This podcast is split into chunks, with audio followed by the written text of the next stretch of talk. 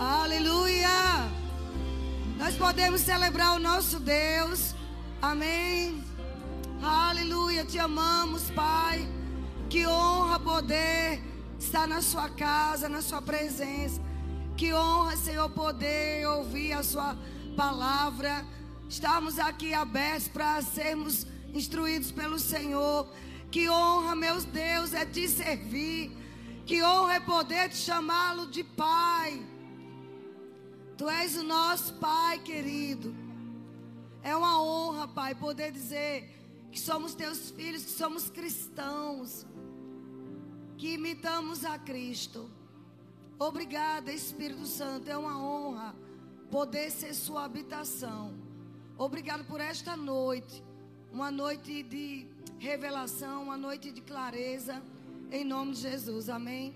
Pode sentar. É 40 mesmo a noite? 40 ou 50? Tem 40 ali.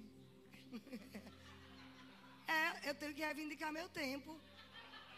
Porque depois que eu dizer que eu passo do tempo, então pode botar. Amém. Pode retroceder esse relógio aí, que nem o relógio de acaso. Amém. Glória a Deus. Boa noite, queridos. A gente veio de uma conferência. Quem estava na conferência? Amém. Graças a Deus que alguns vieram, né? Outros ainda estão passeando, mas tudo certo, né?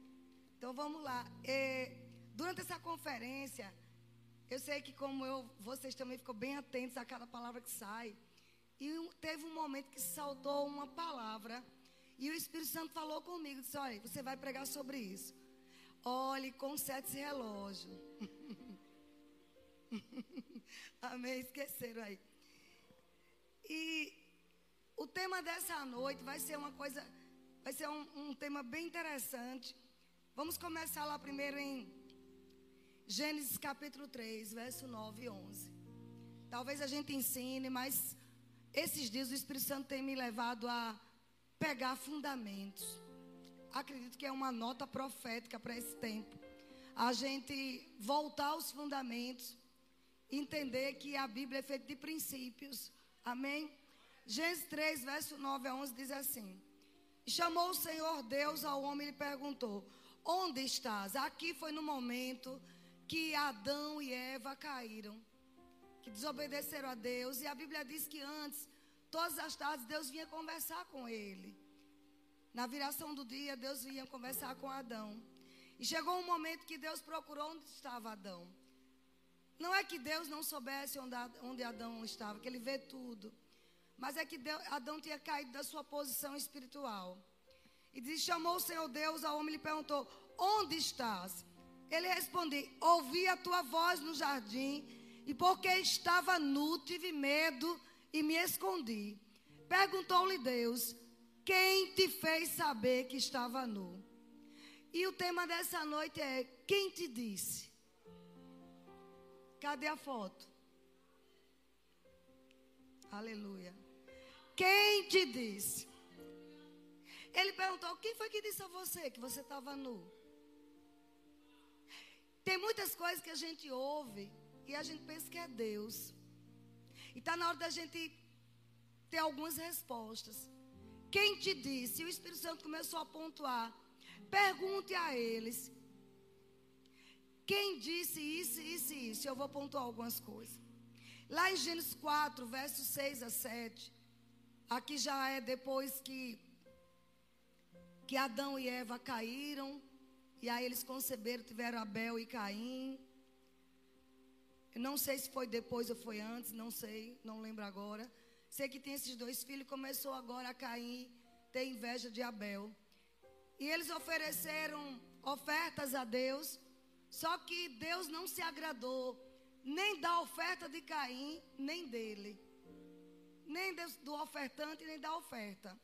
E Caim ficou muito irado. Então, no versículo 6 e 7, Gênesis capítulo 4, versos 6 e 7 diz assim: Então disse o Senhor a Caim: Por que andas irado? E por que descaiu o teu semblante? Se procederes bem, não é certo que serás aceito? Aí o Espírito Santo pergunta para nós nessa noite: Quem te disse que se você andar correto, você não vai ser aceito?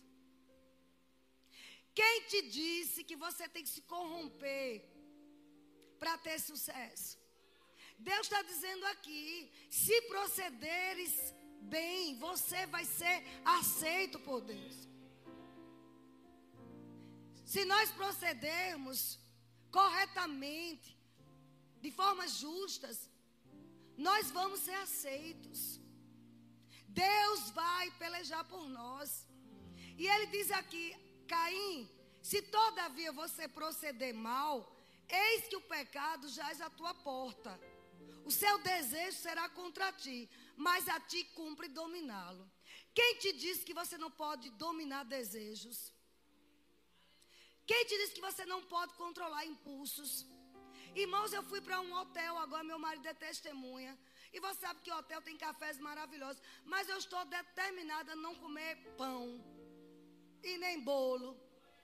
Aí o povo vem me dar bolo, por favor, nesse dia não me dê. Eu estou determinado que eu vou desinchar.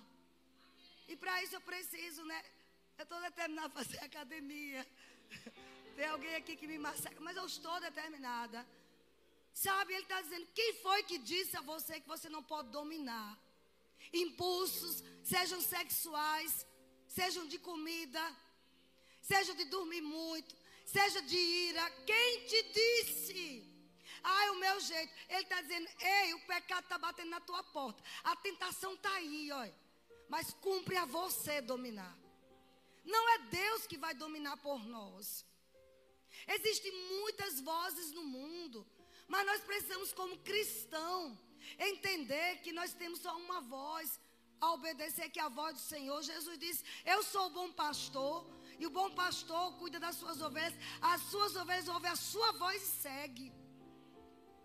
Precisamos voltar a ouvir a voz do Senhor. Quem te disse que nós não vamos ouvir a voz do Senhor? Quem te disse que porque estamos nos séculos 21 não podemos ficar guardados do mal? Tem um segredo, Salmo 119 diz bem claro: Guardei a tua palavra no meu coração para não pecar contra ti.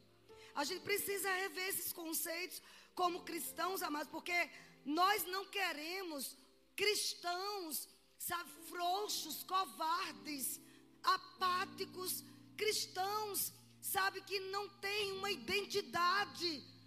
Pensa que ah, agora eu sou, eu, eu levantei a mão na igreja. Quem te disse que ser salvo é só levantar a mão? É confessar Jesus como Senhor e Salvador e agora andar em um novo estilo de vida. Se mentia, não mente mais. Se furtava, não furta mais. Se olhava para a mulher do outro, não olha mais. Olha agora com um olhar de santidade. Vê mulheres santas nas igrejas. Quem te diz o pecado bate na tua porta? Quem te diz que você não pode dominar? Pergunta para o teu irmão: quem foi que te disse? Foi o mesmo que disse para Adão que ele estava nu. Quem te disse, Adão, que você estava nu? Vocês estão aprendendo alguma coisa? Salmo, Salmo 119, verso 1 diz assim: Eu guardo no coração as tuas palavras para não pecar contra ti. Quem te disse que você vai ser um crente forte sem ter tempo devocional com Deus? Quem te disse que você vai ser um crente forte que só vem uma vez no domingo para a igreja? E quando vem, ainda fica olhando no relógio, querendo que a hora passe. Mas se você tiver uma doença incurável, você vai esperar o tempo que for preciso para receber uma oração. Quem te diz que vamos crescer espiritualmente comendo sobremesa? Se você come sobremesa todo dia, você morre. Você tem que comer comida, comida forte, que dê sustento. Espiritualmente a mesma coisa. Quem te disse que ouvindo só pregações no YouTube você vai crescer? Vamos crescer espiritualmente ouvindo a palavra. Por isso que tem tanta gente com medo, tanto crente na igreja com medo de tudo, porque são fracos espirituais, fracos na fé. Não tem outra forma da gente ter fé a não ser ouvindo a palavra de Deus. Quem te disse que fé vai pôr em posição de mãos? Quem foi que te disse que você vai ser altamente ungido só porque alguém tocou em você? Irmã, eu quero tua unção. Você quer pagar o preço? Quem te disse que é por osmose? Não. Já somos ungidos por dentro. Mas se quer uma unção por cima, uma unção fresca tem que ter vida com Deus, devocional, leitura da palavra, oração, oração em línguas, se afastar do mal. Quem te disse que porque somos da fé podemos ter uma vida leviana? Tudo posso, eu sou daquela igreja da fé. Quem te disse que o verbo da vida prega leviandade? Quem te disse isso? Amém. Pergunta seu vizinho assim: quem te disse? Você vai sempre falar isso. Sabe, um dia um homem chamado Moody, quem já, falar, já ouviu falar em Moody? Muita gente, graças a Deus. Ele disse com a Bíblia, ele pegou a Bíblia e disse assim: Este livro, ou este livro vai me separar do pecado, ou o pecado vai me afastar desse livro. Ele disse isso há vários séculos atrás. Eu vou repetir. Ou este livro me separa do pecado, ou o pecado vai me separar deste livro. Quem te disse que não lê a Bíblia, deixar de ler a Bíblia vai te deixar, você vai continuar forte. Amém? Vocês estão animados? Às vezes nós ouvimos muitas pessoas dizer coisas ao nosso respeito. Talvez na infância disseram coisas sobre você. Mas esta é uma noite da gente saber a que voz vamos dar crédito. Uma, olha, por muitos anos disseram a uma mulher, e ela era uma mulher de um sacerdote, Isabel. Zacarias era sacerdote, era vergonhoso para ele não ter filhos. Naqueles dias, principalmente sacerdotes precisavam ter uma prole grande. Estava ali um homem de Deus, um homem ungido, uma mulher santa, mas eles eram estéreo, ela era estéreo. E quando chega, quando o anjo está falando com Maria, dizendo tua prima, lá em Lucas capítulo 1, 36, diz assim: Isabel, Isabel, ou seja, você está grávida, mas Isabel, tua parenta, igualmente concebeu um filho na sua velhice, sendo este já o sexto mês para aquela que diziam ser estéreo. Diziam que ela era estéreo. Deus nunca disse. Quem te disse que você é estéreo? Quem te disse que você é improdutivo? Quem te disse que as coisas não vão melhorar? Quem é que está dizendo que só vai de mal a pior? Quem foi que te disse? Não foi Deus. É bom a gente refletir sobre isso. Se a palavra não diz, não acate. Há muitos anos atrás, mais de 20 anos atrás, tinha uma música bem interessante. A gente dançava na igreja e dizia assim: Se Deus diz, é.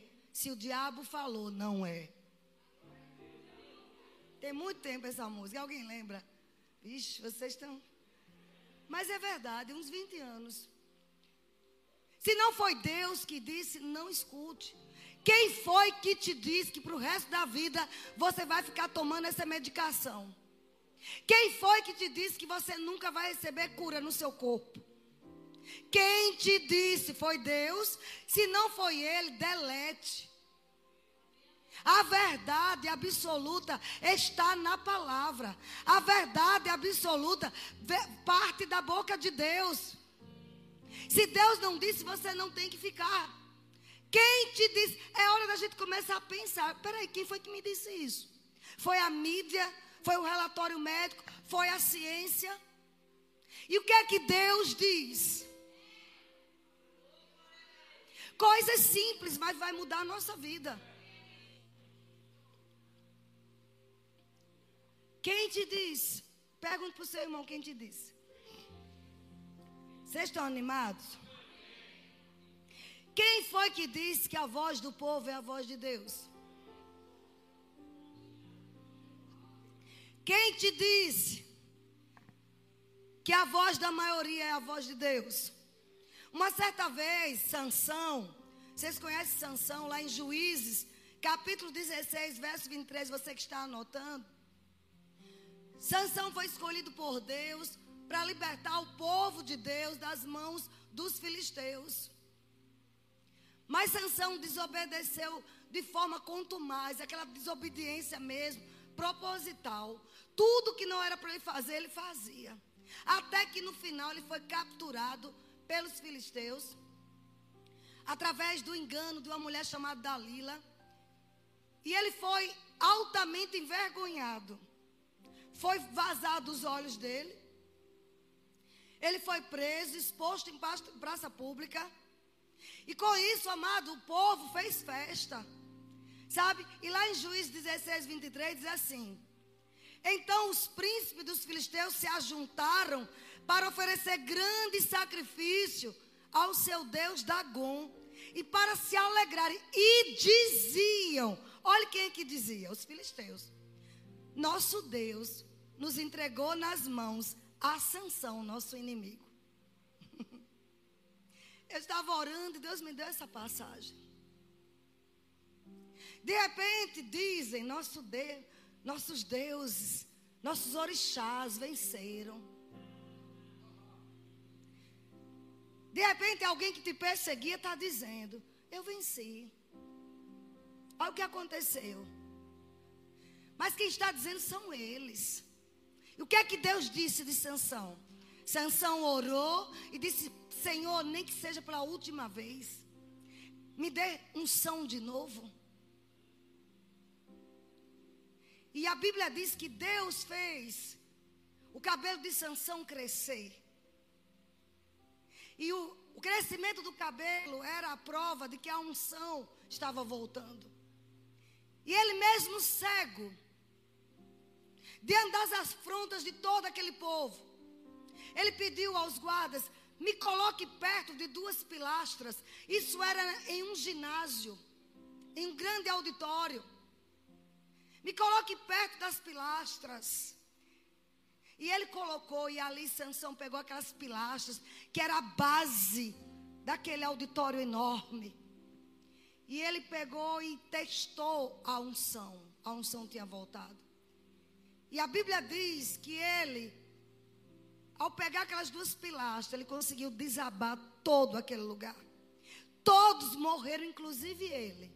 Mas a Bíblia diz que na sua morte, ele matou mais inimigos do que na vida.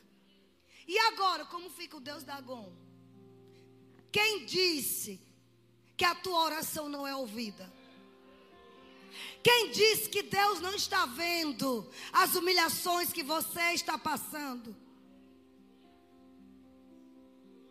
Quem disse que Deus está com os braços cruzados no trono sem se interessar pela sua situação? Ele podia ter tudo para dizer: Sansão, você pecou demais. Você não merece. Mas ele viu o coração arrependido de Sansão. E de novo ele deu uma nova chance. Quem te diz que Deus não nos dá novas chances?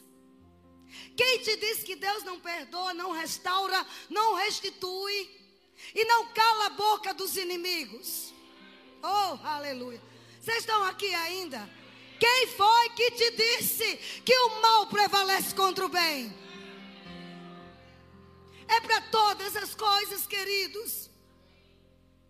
A igreja precisa, quando eu falo igreja, o corpo de Cristo, nós cristãos, nós não estamos brincando nesta terra de carregar uma Bíblia, não.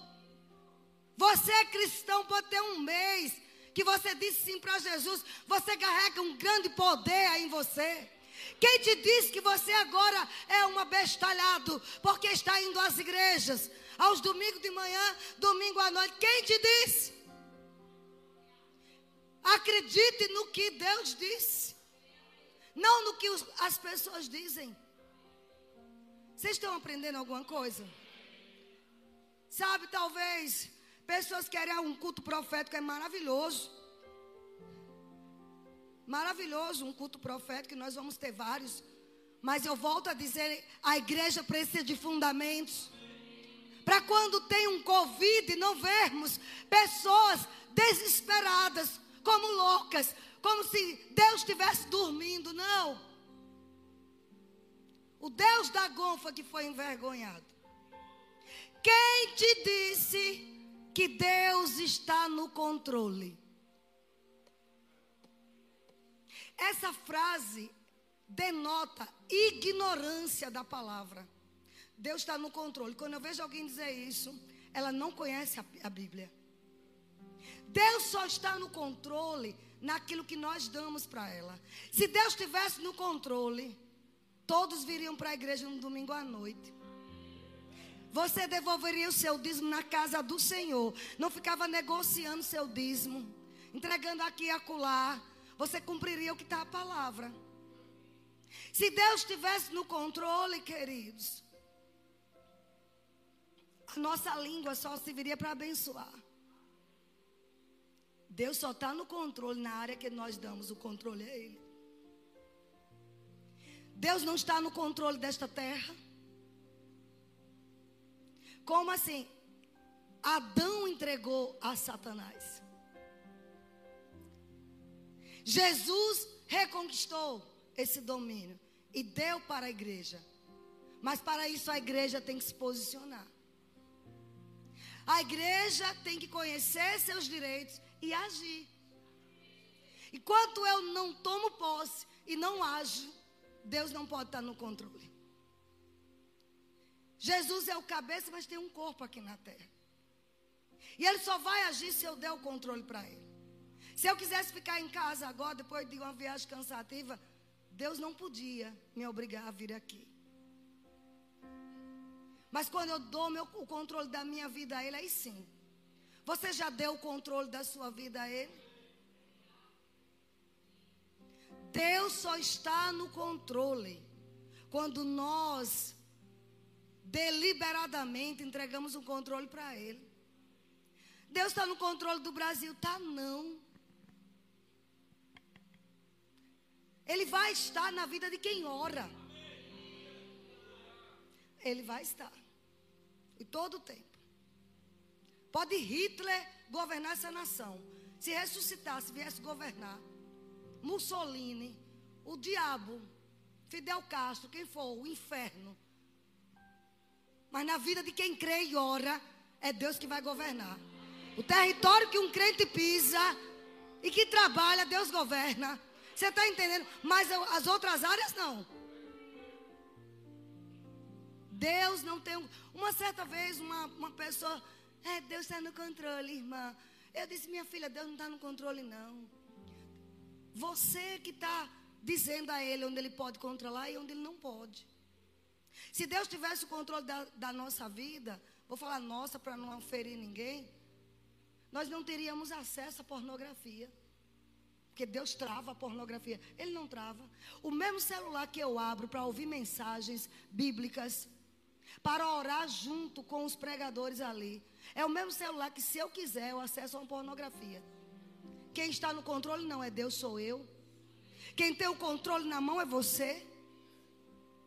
Mas, como eu disse lá de Gênesis, o pecado está ali.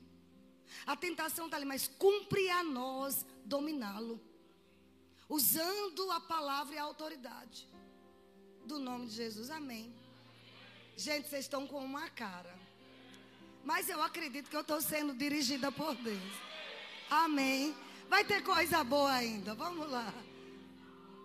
Diga assim, agora se você quiser agora dizer, entregar o controle da sua vida a ele, ele vai querer. Você quer entregar? Você entrega os seus filhos ao controle dele? Quem te disse que a família será extinta. família no padrão divino. Gênesis 1, 26. Criou Deus o homem. Né? Vamos, acho que é isso mesmo, vamos lá. Raimundo é que é bom nisso aí.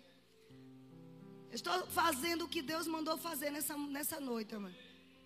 Gênesis 1, 27, não é isso? Diz assim: Criou Deus, pois, o homem à sua imagem. E a imagem de Deus o criou. Homem e mulher os criou. E Deus os abençoou e lhes Sejam fecundos, multiplicai-vos, enchei a terra, sujeitai e dominai. Ele diz: Homem e mulher, fecundando, produzindo filhos, multiplicando. E depois o próprio Deus abençoou o casamento. Foi o primeiro casamento ali, foi Adão e Eva. E o abençoou. Quem foi que disse que o que importa é o bom viver?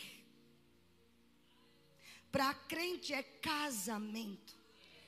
Deus não abençoa ajuntamento, amancebamento. O que é isso? Sergipe diz amancebado.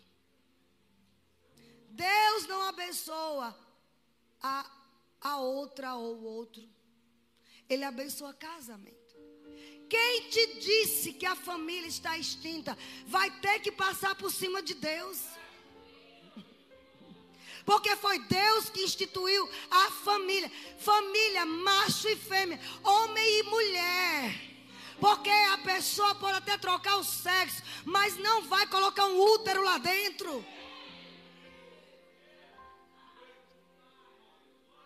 Pode até criar uma vagina, mas não vai ter útero, não vai ter ovários.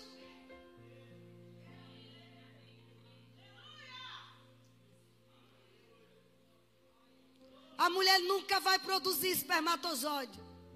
Pode ter o avanço da ciência que for, não consegue. É macho e fêmea. Quem te disse? Ah, século 21 é modernidade. A minha Bíblia não diz isso. A família não será extinta. Homem e mulher. Fora disso é maldição. E você vai ter que me amar até o fim. Porque eu vou seguir a palavra. Não, mas a gente tem que ser politicamente correto. Contra Deus, eu vou amá-los. Mas eles vão saber minha opinião. A minha opinião é da Bíblia. Sabe, queridos? Isso tem que estar bem forte em nós. Nessa geração. E nós temos que inculcar isso aos nossos filhos. De pequenininho, porque eles vão ver. Dois do mesmo sexo se beijando no shopping. Então você tem que ensinar em casa já e dizer: é pecado. Deus não criou isso, é abominação. Pega Levítico e mostra. Prega 1 Coríntios, pega Apocalipse, mostra aos seus filhos. Nós vamos dar conta a Deus por cada omissão. Quem te disse que duas mulheres é adotei uma criança, duas mulheres moram junto e tem uma criança, é, é família? Não! Então rasgue o Gênesis. Quem te disse? Você está sendo abençoado? Quem te disse? que família não é projeto de Deus. Isaías 61 diz que nossa família será chamada família bendita do Senhor. Que a família de crentes, a nossa posteridade, será admirada entre os povos, porque vão se destacar em tudo que faz, por causa da unção do Espírito. Seremos as melhores famílias da face da terra. No padrão de Deus, homem e mulher, macho e fêmea. Quem te disse que vai ser extinta? Outra coisa, quem te disse que Jesus é um grande psicólogo? Quem te disse que Jesus é o maior empreendedor que já existiu no universo? Quem te disse que ele é o melhor médico? Ele é isso tudo, mas não é só isso. Uma vez ele mesmo perguntou aos seus discípulos: Que dizem os homens ao meu respeito? Lá no livro de Mateus, capítulo 16. Você não precisa abrir sua ouça. Ele perguntou: Que diz o povo, seu filho do homem? E aí, Pedro disse: Senhor, uns dizem que o Senhor é Jeremias, outros dizem que o Senhor é Elias. Começou a dizer: uns dizem que o Senhor é profeta. É? Outros dizem que o Senhor é João Batista, que ressuscitou. João Batista já tinha morrido. E aí Jesus perguntou a ele: Sim, mas você, quem você diz que sou, quem, quem sou eu? Eu pergunto nessa noite para você: quem é Jesus para você? Ele é só um grande psicólogo? Um grande mentor? Um grande coach, treinador maravilhoso? Um grande profeta? Porque para o islamismo é um grande profeta. Para a igreja dos mormons também ele é um grande profeta. Para o espiritismo ele é um ser de alta luz, o maior iluminado. E para nós, quem ele é?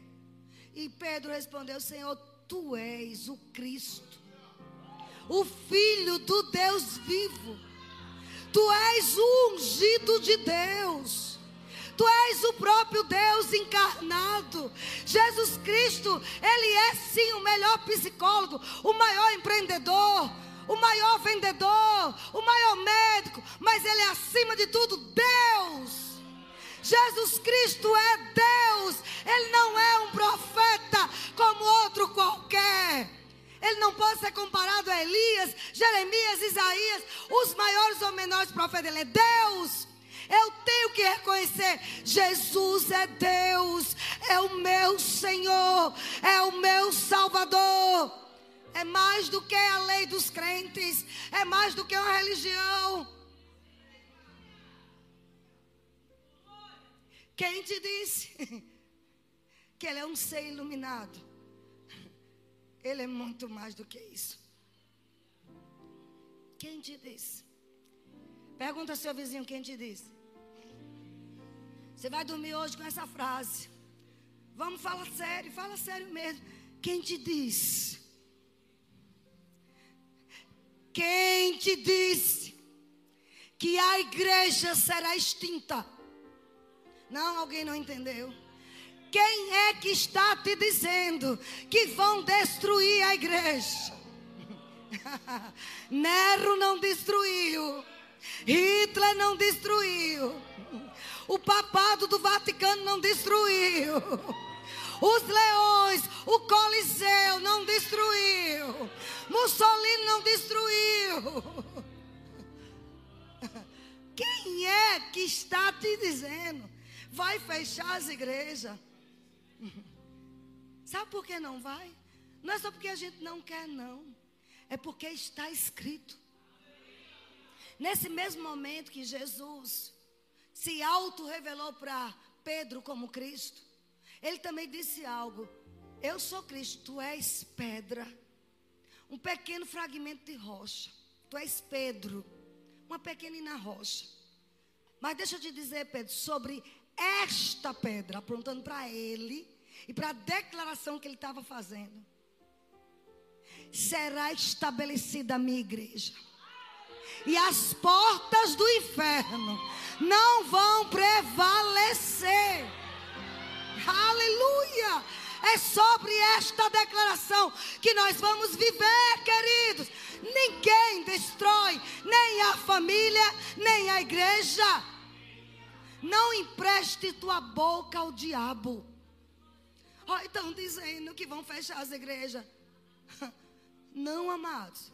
Deus está no trono rindo dessas declarações insanas.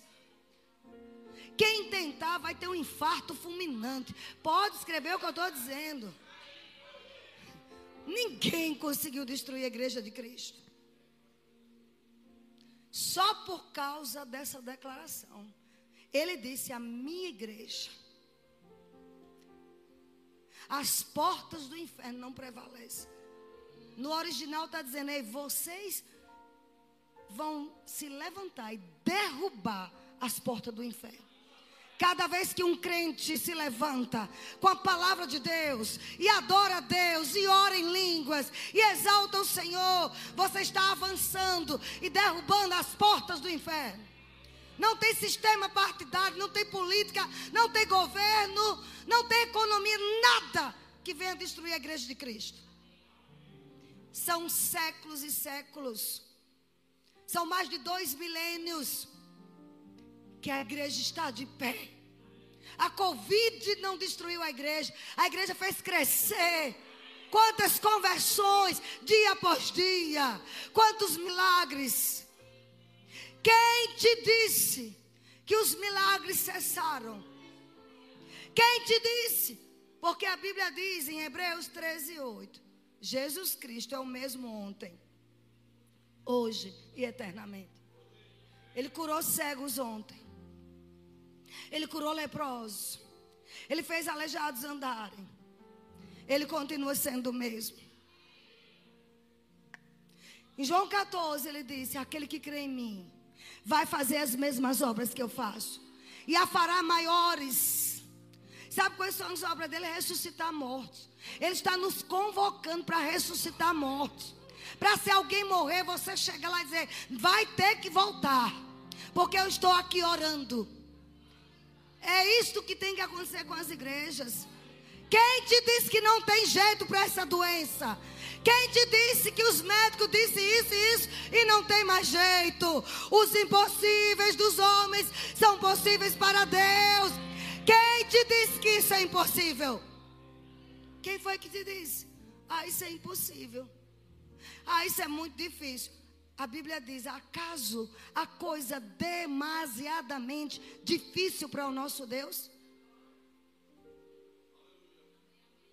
Quem te disse? Mas a gente só pode parar ou desistir de algo quando Deus diz: acabou, eu botei ponto final. Mas até ele dizer isso, tem as vírgulas e vírgulas e vírgulas. Tem dizendo avance, avance, avance. Quem foi que disse que essa tempestade que veio na tua vida é para te matar? Agora você vai levantar uma tempestade maior sobre essa tempestade. É desse jeito que a gente vai destruir as portas do inferno. Quais foram os ventos? Pois agora eu vou levantar um vento maior. Maior do que esse que se levantou. Vez, alguém, vez em quando alguém liga para mim. É, eu sonhei que tinha um vento na sua vida. Aí vinha um vento assim. E eu digo, rapaz, o povo gosta de ver só vento ruim. Eu digo, minha irmã, acho que é mesmo. É um vento de poder. É um vento do Espírito. Vamos parar com tanta profecia só do caos. O povo só vê pecado, só vê erro. Que histórias. Por isso que vai ter treinamento profético em janeiro. Para a gente acabar com esse negócio de achar que profecia só é dizendo pecado, erro. Eu digo, irmã, ela não teve nenhum vento, não. Minha irmã é vento de poder. É vento do Espírito. Todo dia eu fico mais ungida. Oh, aleluia. Diga quem te diz que esse vento é maior do que o vento do Espírito que está na tua vida. Isto é destruir as portas do inferno. Amém. Vocês estão tão quietos. Muita gente correu ontem, pulou. Mas hoje são coisas que vão pular em nós. A gente crê numa igreja forte, amados. Uma igreja sólida, conhecedora da verdade. E conhecereis a verdade. E a verdade vos libertará. Quem lembra onde está esse versículo? Quatro gato pingado. Vou perguntar de novo. Você sabe que esse versículo é o lema da nossa igreja? Conhecereis a verdade. E a verdade vos libertará. É a verdade. O pessoal fala assim: tua igreja tem culto de libertação? Tem. Todos os cultos é de libertação. Porque aonde a palavra é ensinada, você é liberto. Só tem uma forma de sermos libertos dos enganos, dos sofismas, das mentiras, conhecendo a verdade. Eu não preciso estar procurando as mentiras. Eu tenho que ficar familiarizado com a verdade. E a verdade vai te libertar. Amém. Olhe para o seu vizinho e diga: quem te disse?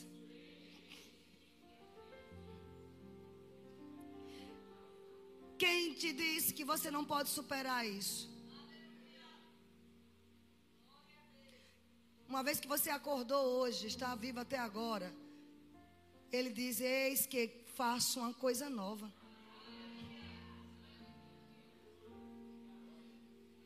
Quem foi que disse que você não pode superar? Eu já passei por coisas que eu dizia, agora não tem jeito, não. É pela cepa.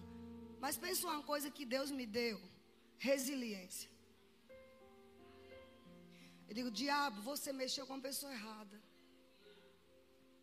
Eu posso até me curvar, até parecendo que vai quebrar pelo meio. Mas Satanás, eu estou me curvando aos pés daquele que tem poder para me levantar. Porque quando eu me levantar, você vai ver o estrago que eu vou fazer na tua vida. Você tem que ter um propósito de fazer estrago no inferno. Qual é o estrago que você está fazendo? Vim à igreja uma vez na vida, é, cantar uma musiquinha, isso não vai estragar inferno coisa nenhuma. Isso é o inferno estragando tua vida. A gente tem que estragar o inferno desde a hora que se levanta. Já se levantou a destruidora, a demolidora, a detonadora do inferno, o detonador de Satanás. Está de pé. Onde vai, ele, ele, ele leva Jesus. Tem que ser assim. Aleluia. Dê um glória a Deus aí, amado. Quem te disse que o dízimo é da lei? Eu não dou meu dízimo, não, porque eu não estou mais na lei. Quem foi a cigana que te enganou? E é por isso que você está nessa pindaíba, porque não cumpre princípio. Dízimo não é da lei, dízimo foi antes da lei. Abraão deu o dízimo de tudo. Não dá tempo a gente ir lá por causa do tempo, mas pesquise. Nem lei existia, a lei veio 430 anos depois. E Abraão deu 10% do que tinha a Deus, na pessoa de Melquisedeque, do sacerdote. Aí vem Moisés, Deus institui na lei o dízimo.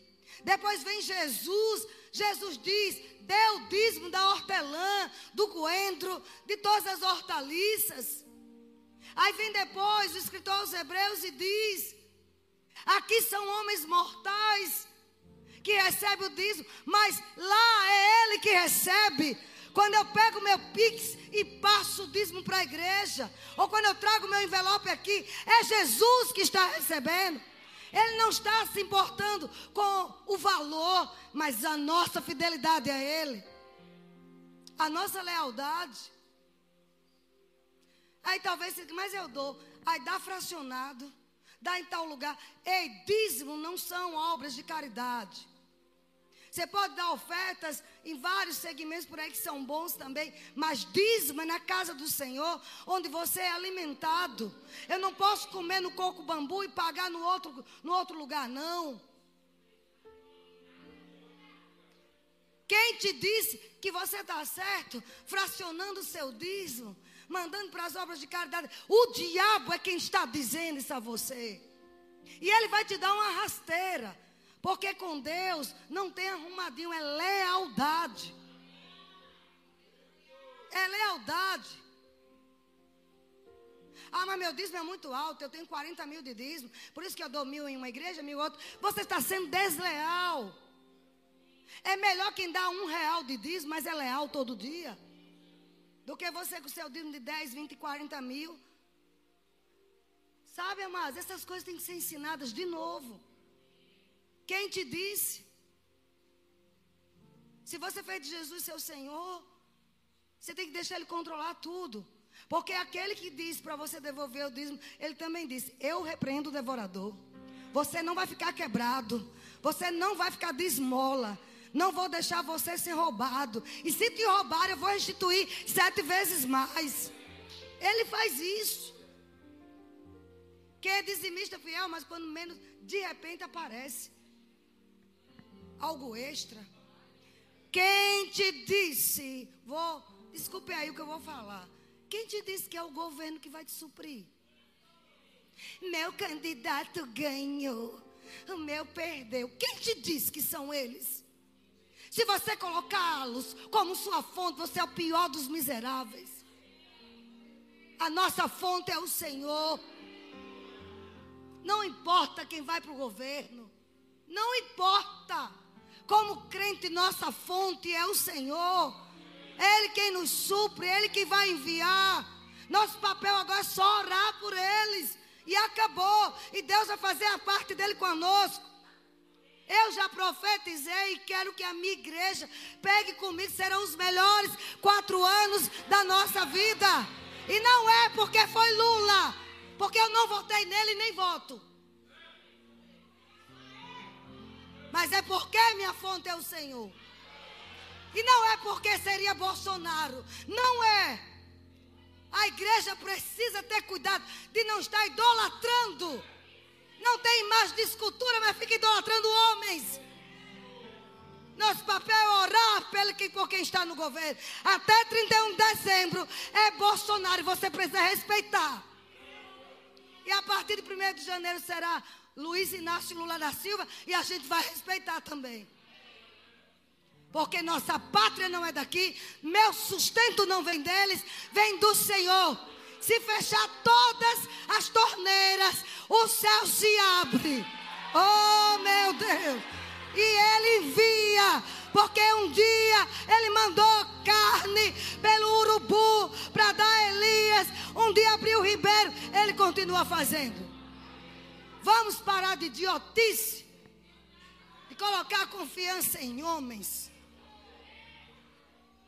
Você está com raiva, estou com raiva das idiotices de muito crente.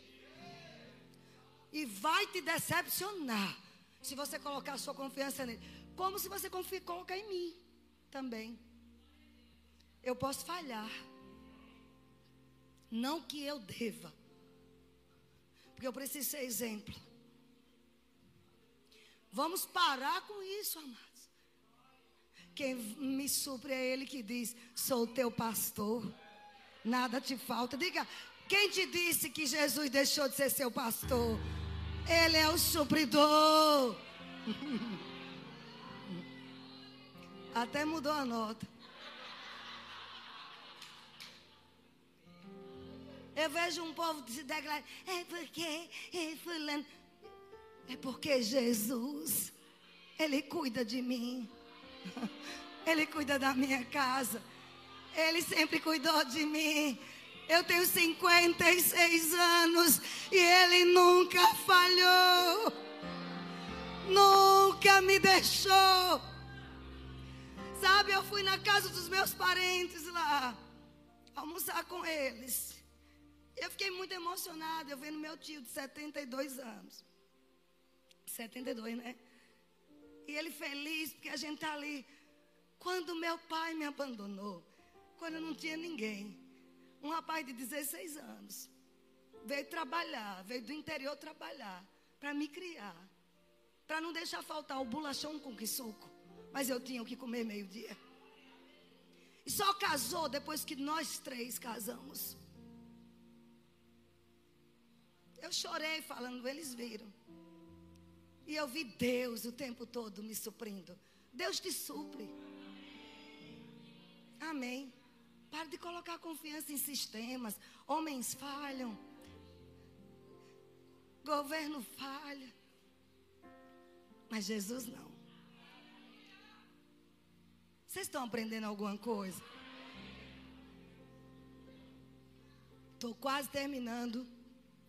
Mas tem uns pontos bem interessantes para a gente tocar ainda. Quem te disse que pau que nasce torto morre torto?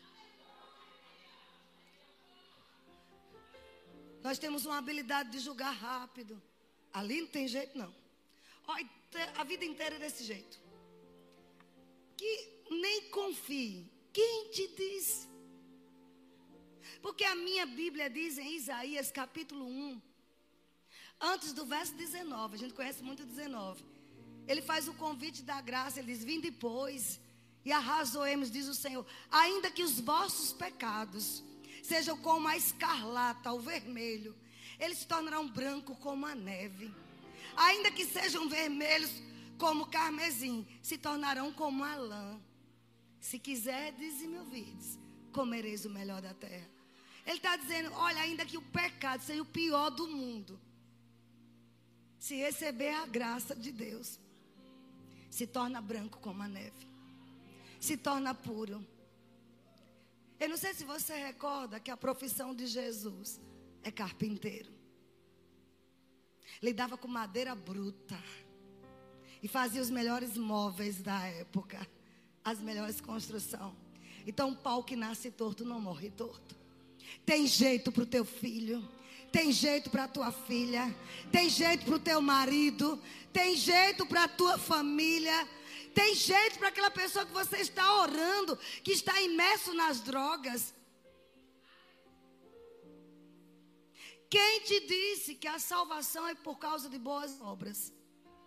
Não, eu não preciso de Jesus, não. Eu não faço mal a ninguém, eu faço caridade para as pessoas. Quem te disse que é salvo porque faz caridade? Porque visita os hospitais, porque distribui as feiras. Quem te disse? Porque a minha Bíblia, a sua Bíblia diz em Efésios 2,6: De graça sois salvos. É pela graça que somos salvos. Isto não vem de obras para que ninguém se glorie. A salvação é de graça. Pela graça sois salvos. Sabe o que é graça? Favor e merecido. Tem muitos outros conceitos, mas esse é o mais abrangente. Um favor imerecido. Eu não merecia, você não merecia, mas fui salva. Se eu morrer hoje, se você morrer hoje, você vai para o céu. Sem precisar dar nada a ninguém. Não é pago a salvação, é graça. Amém, queridos? Porque às vezes até a gente diz assim: não, Fulano, ele, Fulano é maravilhoso, é uma pessoa boa, não faz mal a ninguém. Ainda não tem Jesus, não tem nada. Amém? Porque não vai ser salvo. Quem te disse que podemos pecar e nada acontece? Já que tem a graça, eu posso fazer tudo. Você aguenta mais um pouquinho o caldo engrossar? Quem te disse que podemos pecar? Porque estamos na nova aliança. Quem foi que disse? Porque Romanos 6,23 diz que o salário do pecado é a morte. Mas o dom gratuito de Deus é a vida eterna em Cristo Jesus. Quem te disse, amados, que eu posso pecar deliberadamente e nada vai acontecer? Porque em 1 Coríntios capítulo 5, verso 1 e 2, Paulo manda uma carta exortando a igreja por causa das impurezas. Uma igreja cheia de dons, mas cheia de impureza. Ele repreendeu aquela igreja, ele exortou, e ele disse assim: Olha, geralmente se ouve que há entre vós imoralidade, imoralidade tal como nem mesmo entre os gentios, isto é, haver quem se atreva a possuir a mulher do seu próprio pai. E contudo, andai vocês ensoberbecidos e não chegaram a lamentar para que fosse tirado do vosso meio quem tamanho ultraje praticou. Paulo está dizendo: nós não concordamos com isso. Eu sou o pregador da graça. Mas a impureza não pode estar na igreja. E vocês fizeram vistas grossas. Como é que um rapaz dorme com a mulher do pai? E vocês não fazem nada. Quem te diz que pecado, porque estamos na nova aliança, Deus perdoa, Deus entende, Deus não entende, não. Deus entende arrependimento. Deus entende mudança de vida. Deus entende que se você peca e decide, Pai, me ajude, eu não quero pecar. Aí se ele entende. Vocês estão aqui mesmo, gente? Quem te disse que o inferno não existe? Quase pouco se fala sobre o inferno. Mas Jesus disse em Mateus 23, verso 33, aos fariseus: Ele disse: serpentes, raças de vibra, como escapareis da condenação do inferno? Se eu digo que o inferno não existe, então eu também tenho que dizer que Jesus não existe. Porque ele falou do inferno. Em Lucas 16, verso 23, ele conta uma, uma história, não sei agora se era uma parábola ou não, sobre Lázaro e o rico. E ele diz: no inferno, estando em tormentos, levantou os olhos e viu ao longe Abraão e Lázaro no seio. Aquele rico estava no inferno, não é porque era rico, não. É por causa da dureza de coração, não quis o Senhor. Mas ele fala que ele viu Abraão, ouviu Lázaro no seio de Abraão, na glória. Ele estava no inferno e dizia: pelo menos toque uma gotinha de água na minha língua. Aqui está tormento. Quem te disse que o inferno não existe? E ele disse: Senhor, manda alguém ir na minha casa e dizer que esse lugar é terrível. Quem te disse que verbo da vida, que é palavra da fé, não fala sobre inferno? Não fala sobre pecado. Não, amados, a gente fala assim. A gente ensina toda a Bíblia. Vocês estão comigo? Eu acho que alguém disse, rapaz, se eu soubesse, eu não tinha vindo hoje. Você veio na hora certa. Quem te disse que uma vida, de qualquer forma, porque estamos na aliança da graça, nós podemos ter qualquer tipo de vida. Veja só o que o apóstolo Paulo, o maior pregador da graça, depois de Jesus, ele falou em 1 Coríntios 6, verso 9. Eu peço a ajuda do Espírito Santo para falar essas coisas. Eu peço a unção fresca dele. Porque eu sei que não são coisas fáceis de falar, mas são necessárias. Às vezes temos que ter conversas difíceis, mas que são necessárias. Você tem que chamar seu filho e dizer: Ei, meu filho, pare de andar muito junto no escuro com essa namorada, porque você vai acabar no motel.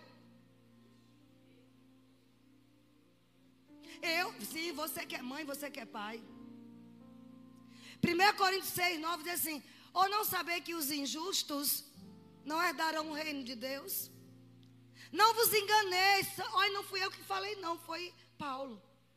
Nem impuros, pessoas impuras, pessoas maliciosas, nem idólatras, pessoas que ficam idolatrando, imagem de escultura e até outras pessoas nem adúlteros, nem efeminados, nem sodomitas herdarão o reino de Deus.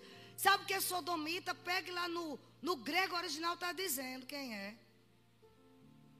Homem que deita com outro homem. Vem da palavra Sodoma, que foi destruído por causa do pecado do homossexualismo nem efeminado. Não sou gay, mas anda como gay.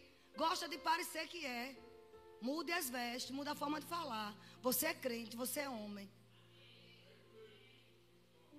E pode sim. Pode. Pede ajuda a Deus.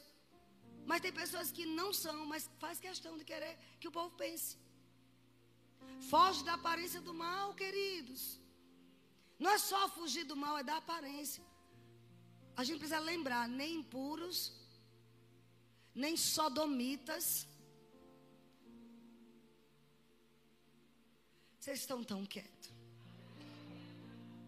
Eu vou crer que o Senhor mandou falar essa mensagem. Homem tem que ser macho. Se você tem um filho, ele começa a falar fino, manda falar grosso. Se você não ensinar em casa, a, escola vai ensinar que ele pode ser o que ele quiser. Mas a sua Bíblia está dizendo que efeminados não vão herdar o reino de Deus. E quando fala efeminado, é mulher também com voz de homem. É mulher masculinizada. É crente, se porta como mulher, fêmea. Uma certa pessoa tem uma filha de seus 9, 10 anos e ela andava assim. Lembra, Raimundo? Só queria.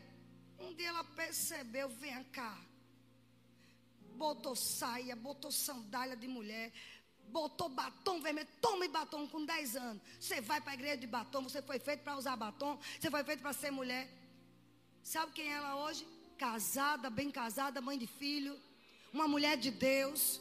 Estava lá na conferência com a gente, mas teve um pai e uma mãe de pulso. Quando percebeu, será que todo mundo veio menos você? E quando alguém chegar para você e dizer, pelo menos dê ouvidos. Senhor, o Senhor mandou eu pregar essa mensagem.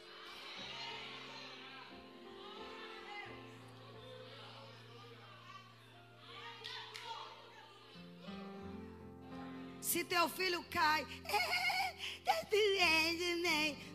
levanta que você é macho.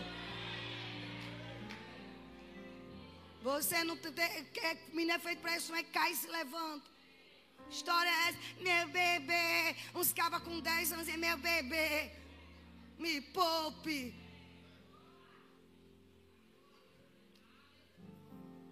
Aleluia. Quem te disse que essa relação aqui vai para o céu? Não vai, não. Isso é sério, amado.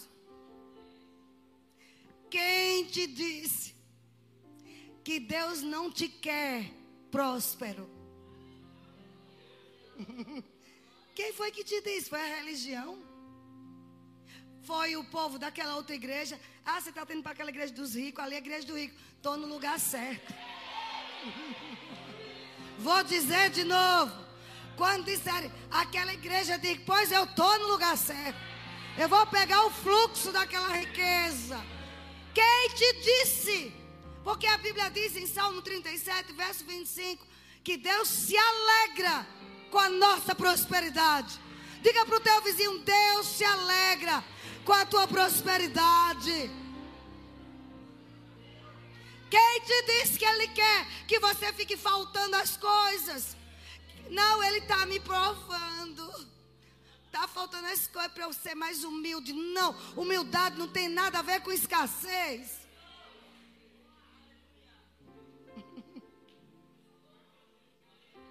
Deus, que, Deus te quer abundante. Quem mentiu para você dizendo que Ele não quer que você cresça? que você prospere. Quem tem direito ao melhor desta terra é o cristão. Pega essas verdades, fica bem forte no seu coração, na sua casa e diga: nunca mais o diabo vai me enganar. Deus me fez para ser próspero, para ter além do que eu peço ou penso. Se você pensa que já chegou longe, agora que você vai ter. Você só colocou os pés na margem na água. Ele quer que você atravesse esse Jordão, queridos. Já se veja do outro lado. Diga para o teu vizinho, ele quer você próspero. Espiritualmente, emocionalmente, financeiramente. Não caia nesse engano. Como é o nome da mensagem de hoje? E sabe uma das coisas que vai fazer a gente prosperar? Não precisa você ir lá. Levítico 20, 24, 25 diz assim: Mas a vós outros eu vos tenho dito: em herança possuireis a sua terra, e eu vos darei para possuídes terra que mana leite e mel. Eu sou o Senhor vosso Deus, que vos separei dos povos. Nós somos separados desse sistema do mundo. Nós não vamos viver conforme os ditames do mundo.